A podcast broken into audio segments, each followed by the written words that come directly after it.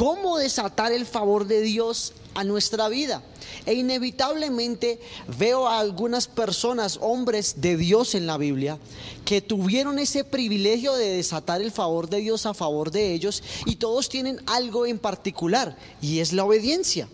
El favor de Dios solo se va a experimentar, iglesia, cuando seamos obedientes. Y obedientes inclusive en las cosas que uno ve ilógico de hacerlo. Porque hay cosas ilógicas, pero que Dios está esperando que nosotros seamos obedientes para con Él. Y sucede un síndrome a nivel mundial y es que muchas veces creemos que porque somos cristianos no van a llegar tormentas a nuestra vida. Entonces llegamos a los caminos del Señor con una imagen incorrecta de lo que es el cristianismo o una imagen incorrecta de lo que es Jesús. Entonces nos acercamos a Dios, ¿cierto? Creyendo que los problemas se van a acabar, que las tormentas se van a acabar, que las dificultades se van a acabar. Y cuando llegamos a los caminos del Señor y inevitablemente atravesamos una tormenta, una tempestad, un mal momento, empezamos a culpar a Dios muchas veces de estas tormentas. Y empezamos a culpar la iglesia. Y empezamos a hacer ese tipo de oraciones y de interrogatorios para con Dios como de que, bueno, yo te amo, pero ¿por qué permites la muerte de mi familia? Yo te amo y por qué permites la pérdida de mi negocio. Yo te amo y por qué permites el abandono de papá. Yo te amo y por qué permites el abandono de mamá. Yo te amo y por qué permites que esté pasando esta tormenta tan difícil en nuestra vida y en nuestra familia. Y nosotros tenemos que entender que hay tormentas que nosotros mismos generamos generamos nosotros mismos por causa de la desobediencia. Y que aunque conozcas de Dios 3, 4, 5, 10, 20, 30 años, siempre vamos a tener que pagar las consecuencias de una vida de desorden, de no conocer a Dios e inclusive una vida de desorden conociendo al Señor. Inclusive en el caminar del cristiano cometemos errores Claro, Dios perdona, Dios redime, Dios sana, Dios salva, pero eso no nos hace exceptos de vivir las consecuencias de la desobediencia. Y las tormentas no son solo del todo malas. Normalmente cuando venimos, se nos viene a la cabeza la palabra tormenta, eh, se nos viene primero es desastre, ruina, destrucción total, pero jamás hablamos y creemos que puedan haber beneficios de la tormenta. Y los beneficios de una tormenta solo se van a ver después de la tormenta, después de una tormenta. Y las tormentas de nuestra vida, presentes y futuras, pueden presentarnos grandes retos, grandes oportunidades, iglesia, para crecer, para crecer. Déjame decirte algo hoy en este día. Las tormentas, los problemas fueron creados y diseñados no para estancarnos, sino para que nosotros crezcamos y maduremos en medio de la tormenta. Jamás vamos a poder llevar a un nivel, a un mayor nivel de crecimiento, de madurez espiritual, si no somos probados primero. Y hay gran diferencia en qué tipo de tormenta estás pasando. Y quiero que tú hoy en este día identifiques la tormenta por la cual estás pasando y cuál es el propósito por el cual Dios permite que tú pases esta tormenta. Así que yo quiero que ahí donde tú estás, me acompañes al libro de Jonás. Jonás capítulo 1, verso 1 en adelante. Dice lo siguiente. El Señor se dirigió a Jonás, hijo de, de Amitai, perdón, y le dijo, anda, vete a la gran ciudad de Nínive. Mire la orden era clara, vete y anuncia que voy a destruirla. Porque hasta mí ha llegado la noticia de su maldad. Pero Jonás, en lugar de obedecer, trató de huir del Señor. Y se fue al puerto de Jope, donde encontró un barco que estaba a punto de salir para Tarsis. Entonces compró pasaje y se embarcó para ir allá.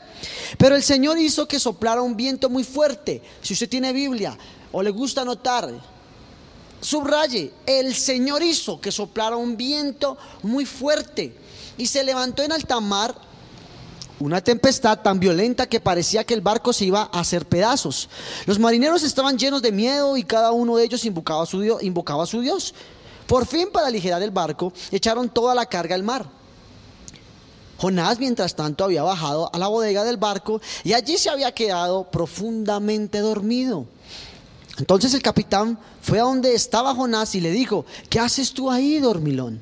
Levántate y clama a tu Dios, tal vez quiera ocuparse de nosotros y no nos ponga a salvo, y nos ponga a salvo. Entre tanto los marineros se decían unos a otros, vamos a echar suertes para ver quién tiene la culpa de esta desgracia. Y echaron pues suertes y Jonás resultó ser el culpable. Entonces le dijeron, dinos por qué nos ha venido esta desgracia. ¿Qué negocio te, te ha traído por aquí? ¿De dónde vienes? ¿Cuál es tu país? ¿De qué raza eres? Jonás les contestó, soy hebreo y rindo culto al Señor, el Dios del cielo, el creador del mar y de la tierra. Jonás contó a los marineros que él estaba huyendo del Señor y ellos, al oírlo y al ver que el mar se agitaba más y más, sintieron mucho miedo y le preguntaron, ¿por qué has hecho esto? ¿Qué podemos hacer contigo para que el mar se calme? Pues écheme al mar y el mar se calmará, contestó Jonás. Yo sé bien que yo soy el culpable de que esta tremenda tempestad se le haya venido encima. Mire la actitud de Jonás. Ya reconoció que la tormenta había sido culpa de él. Los marineros se pusieron a remar con todas sus fuerzas para acercarse a tierra, pero no lo lograron, porque el mar se embravecía cada vez más. Entonces clamaron al Señor y dijeron, Señor, no nos dejes morir por culpa de este hombre. Y si es inocente, no nos hagas responsables de su muerte, porque tú, Señor, actúas según tu voluntad. Dicho esto, echaron a Jonás al mar y el mar se calmó. Al verlo los marineros sintieron una profunda reverencia por el Señor y le ofrecieron un sacrificio y le hicieron promesas. Amén. Mire, la desobediencia de Jonás ocasionó que Dios levantara una tormenta para direccionarlo al propósito el cual Jonás estaba destinado.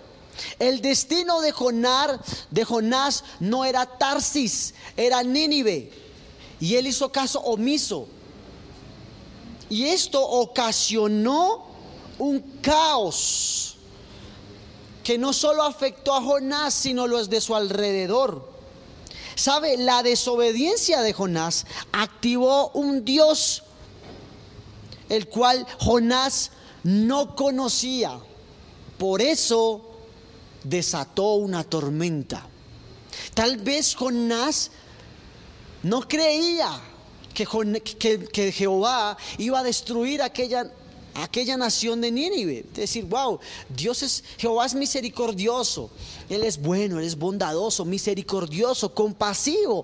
Él no los va a destruir. No pasa nada si yo no voy y acato la orden la cual Dios me envió. Y sabe,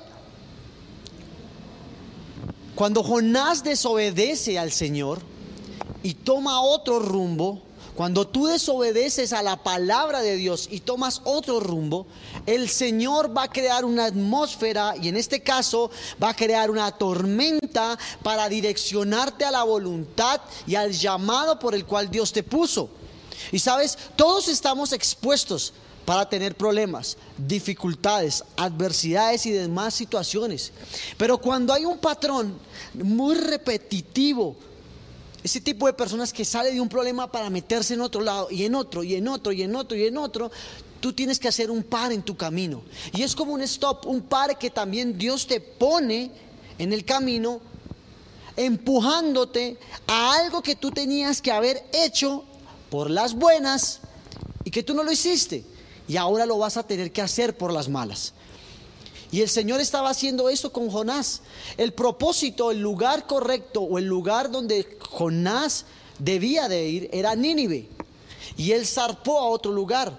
Y mire lo que puede ocasionar. La desobediencia de Jonás afectó a las personas que tenía a su alrededor, al dueño del barco. Y todo lo que una persona desobediente fuera de la voluntad de Dios toca, destruye. Mire, Jonás en ese momento, por culpa de Jonás, el dueño del barco se estaba despojando de aquella carga que le representaba tal vez dinero a su empresa, alivianándola creyendo que así iba a causar que la tormenta bajara. Que tenía, ¿qué culpa tiene el dueño del barco? Él simplemente zarpó ese día a cumplir un día laboral, a hacer entregas. Él tenía una planilla, unos empleados. Y por culpa de un cabezón desobediente, huyendo de la voluntad de Dios, su barco se estaba hundiendo. ¿Y cómo identificas a una persona que está huyendo de la, de la voluntad de Dios? Es aquella persona que en, plena tormenta está durmiendo. Es indiferente a lo que está pasando a su alrededor. Es indiferente a lo que está pasando en su casa, en su familia. Todo lo que toca se destruye un auto, una casa, un negocio. Todo lo que este tipo de personas toca lo daña. ¿Por qué? Porque es un hombre, es una mujer que está fuera de la voluntad de Dios. Tú que eres padre, tú que eres el papi de la casa, el sacerdote, la cabeza, no permita que tus hijos vivan en desobediencia. Si estás bajo, si están bajo tu techo, no tengas miedo de perder popularidad es que yo soy un, papá maduro, eh, perdón, un, papá eh, moderno y pues permito que mi hijo entre a casa con su novia, eh, se encierre en el cuarto y tengan relaciones porque no hay que cohibirlos, no hay que ser religioso. Déjame decirte, estás permitiendo un Jonás en tu casa y cuando tu casa se empiece a, a hundir, a caer, a destruir, no vengas a decirle a Dios y a reclamarles del por qué. Tú permitiste un Jonás en tu casa. Porque por tener un Jonás haciendo lo que no debe hacer en una casa que se supone que es santa, va a hundir todo el hogar. Tienes que cuidar quién entra en tu nave, quién entra en tu barca, quién entra en tu casa, en tu hogar. No prestes tus oídos para el chisme, para la murmuración porque te quedas ahí. Se te va a hundir tu vida espiritual, se te va a hundir tu liderazgo, líder que me estás escuchando, pastor que me estás escuchando. No, vas, no te va a ir bien, no vas a crecer. Cuida tu nave, cuídala. ¿Sabe? Hay un montón de Jonás allá afuera buscando dónde entrar y traer caos y tormenta. Son entes que atraen las tormentas, que atraen los problemas. Jonás se eh, desobedece al Señor y se vuelve un hacedor de tormentas, un provocador de tormentas, generador de crisis. Cuando nosotros fuimos llamados para que cuando nosotros lleguemos a un lugar, cambiemos la atmósfera de ese lugar. Ser hombres y mujeres de bendición, que donde nosotros vayamos, siempre llevemos palabras de vida, no de muerte, de salud y no de enfermedad, de riqueza y no de pobreza, porque tú eres un hombre y una mujer que obedeces y estás ciñéndote a la voluntad de Dios, estás ceñido a los tiempos de Dios, vas con el viento a favor y no con el viento en contra. Y dice la Biblia en el libro de Jonás que aquellos marineros, aquellas personas que estaban con Jonás, sintieron mucho temor. En el momento de que Jonás les dice, wow, esta es culpa, esa tormenta es culpa mía. ¿Qué podemos hacer entonces para que esto se calme? Y Jonás volvió en sí y él sabía que todo eso que estaba pasando era culpa suya y que la solución estaba en sus manos. Y les dijo, arrójenme al mar y todo esto se va a calmar. Y ellos, con un profundo temor, decían, wow, wow, wow, wow. Y le dijeron a Dios, Señor, ten misericordia. Ten misericordia. ¿Qué tal que nosotros lo lancemos y no se calme? Señor, quita toda responsabilidad que tengamos con este hombre. Y dice la Biblia que ellos lanzaron a Jonás al mar y de inmediato el mar se calmó y ellos profundamente sintieron reverencia para con el Señor y ofrecieron sacrificios e hicieron promesas a el Señor. Es tremendo cuando una persona huye de la presencia de Dios. Porque Dios ocasionó una tormenta y dice la Biblia más adelante que el Señor envió un gran pez. Me imagino que es una ballena, pero la Biblia dice es un gran pez. Y se tragó a Jonás. Y Jonás estuvo dentro del gran pez por varios tiempos. Por mucho tiempo. Y ahí, allí rogó misericordia al Señor. Más adelante podemos ver cuando el gran pez decide escupirlo, vomitarlo. Y dice la Biblia que vino palabra de Jehová por segunda vez. Cuando Jonás ya había sido vomitado, cuando olía a vómito, levántate y ve y predica el mensaje que te he dicho. ¿Sabe iglesia? No le recomiendo el vientre de un pez. No le recomiendo. ¿Sabe? Se puede orar, claro. ¿Se escucha la voz de Dios? Sí. Pero no te recomiendo los pasillos del estómago de un gran pez. No te recomiendo desobedecer a la primera voz del llamado del Señor. Obedece desde la primera vez lo que Dios te ha dicho y te ahorrarás la vomitada de un gran pez. ¿Sabes? Hay tormentas en la vida en la que se puede evadir si tan solo somos obedientes. Obedientes. Y quiero hablar ahora de otra tormenta que también vemos en las escrituras, pero que va a tener otro final. Dice la Biblia en Marcos 4, del verso 35 en adelante, al anochecer de aquel mismo día, Jesús dijo a sus discípulos, vamos al otro lado del lago. Entonces dejaron a la gente y llevaron a Jesús en la barca en que ya estaba. Y también otras barcas lo acompañaban. En esto se desató una tormenta con un viento tan fuerte que las olas caían sobre la barca, de modo que se llenaba de agua. Pero Jesús se había dormido en la parte de atrás, apoyado sobre una almohada. Lo despertaron y le dijeron, maestro, ¿no te importa que nos estemos hundiendo? Jesús se levantó y dio una orden al viento y dijo al mar, silencio, quédate quieto. Y el viento se calmó y todo quedó completamente tranquilo. Después dijo Jesús a los discípulos, ¿por qué están asustados? ¿Todavía no tienen fe? Ellos se llenaron de mucho miedo y se preguntaron unos a otros, ¿quién será este que hasta el viento y el mar lo obedecen? ¿Sabe? Jesús dormía al fondo de una barca que tripulaban sus discípulos. Y ellos con mucho temor lo despertaron y él con una orden apaciguó, calmó, enmudeció a la tormenta. Pero nota que no lo hicieron eh, ver como una tormenta, sino más bien reclamaron, ¿cierto? A Jesús que no que en ese momento Jesús no tenía un cuidado de ellos y que por eso se iban a hundir. Ahora bien, ¿crees tú que es lo mismo pedirle ayuda a Jesús que reclamarle para que reaccione ante un problema?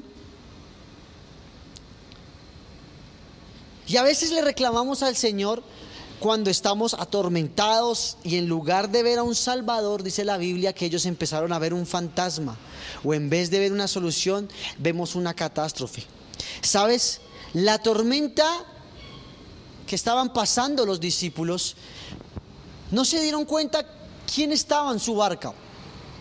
El hecho de que tú seas cristiano, el hecho de que tú camines en los caminos del Señor, que te congregues, que mantengas una vida en rectitud y en santidad, no te hace excepto de vivir tormentas.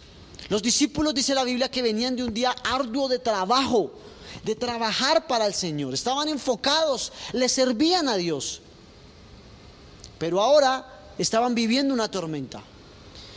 Y más que una tormenta, estaban como reclamándole a Dios, Señor, a ver, ¿vas a dejar que nos hundamos? ¿Vas a dejar que eso rompa nuestra barca? Además, nota algo. En medio de esa gran tormenta, Jesús dormía profundamente. ¡Wow! Y eso tiene una connotación, eso tiene una enseñanza muy grande hoy en este día. ¿Eso no le dice algo a usted? ¿Eso no le enseña algo a usted? ¿Sabe? A veces lo mejor que podemos hacer cuando estamos en medio de muchos problemas es tomar un descanso y aprender a confiar en el Señor. Mire lo que dice Salmos 4.8. En paz me acostaré. Yo creo que eso lo, lo, tenía claro Jesús en su cabeza. En paz me acostaré. Y asimismo dormiré. Porque solo tú, Jehová, me haces vivir confiado. De inmediatamente Jesús se levantó y con una orden calmó la tormenta. Ahora, veamos algunas tormentas de la vida. O veamos estas dos tormentas que son en dos ocasiones diferentes en la palabra de Dios. La primera que vimos en Jonás, ¿cierto? Y la segunda que vimos en el libro de Marcos. Lo primero que vemos en estos dos pasajes, en estas dos tormentas y dos diferentes propósitos para cada una de ellas. La primera fue una tormenta enviada por Dios para direccionar a Jonás al propósito por el cual Dios lo había llamado. La segunda fue enviada por el enemigo, por el diablo. Claro que sí. Pero aprendimos que los discípulos aprendieron a tener confianza y fe en el Señor. En cada situación involucraban a un hombre durmiendo en el barco. El primer hombre se encontraba en depresión y tratando de huir de la voluntad de Dios.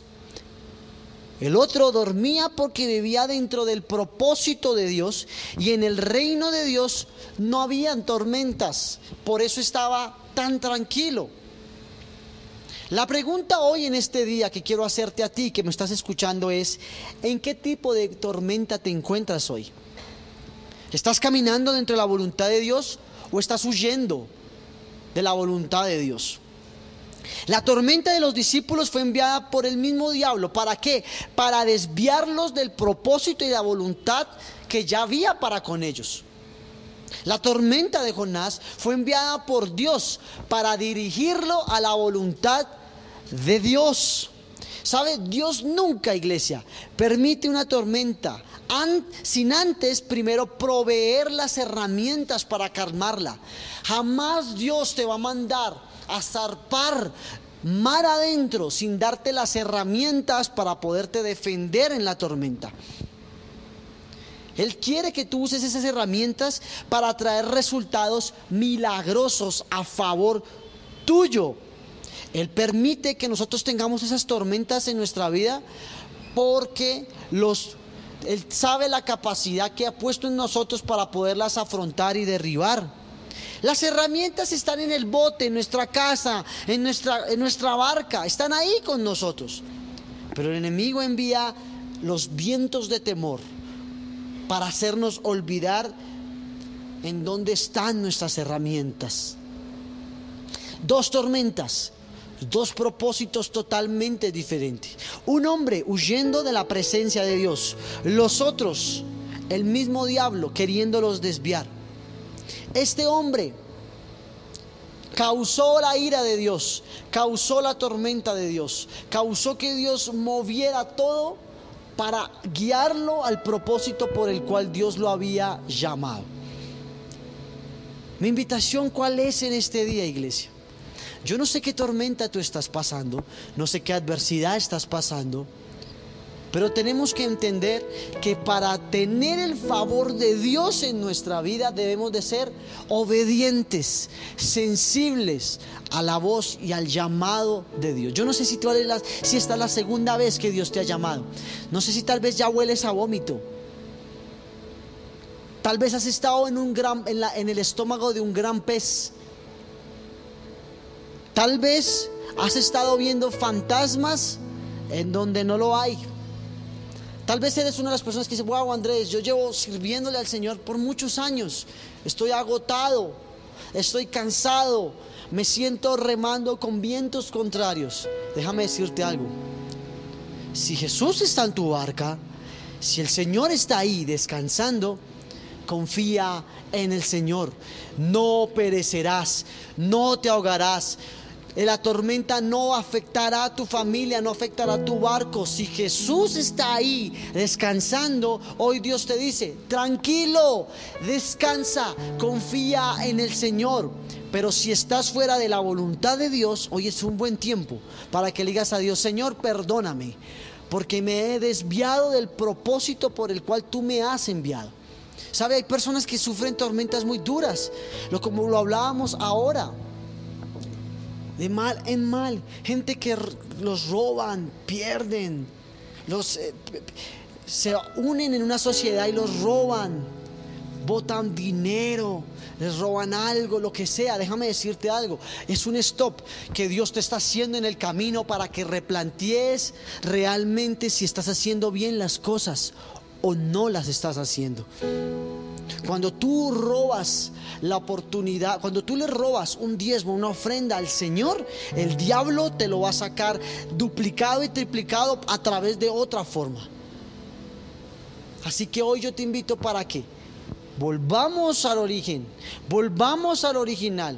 Que no seamos esos hacedores de tormentas como lo fue Jonás y empecemos a dañar todo lo que esté a nuestro alrededor, sino que nosotros podamos subir a la barca, amando a Dios, subir a mis hijos, sirviendo con mis hijos, sirviendo en mi iglesia, viviendo una vida en santidad y sabiendo que la tormenta que vamos a vivir, porque las vamos a vivir, vamos a salir victoriosos de ellas y vamos a llegar a puerto seguro y vamos a poder llegar y desempañar nuestras herramientas, sacarlas a flote. La fe, la esperanza, el amor, la oración son las herramientas que Dios te está invitando para que uses en esta tormenta que tú estás pasando en el nombre de Jesús. Amén.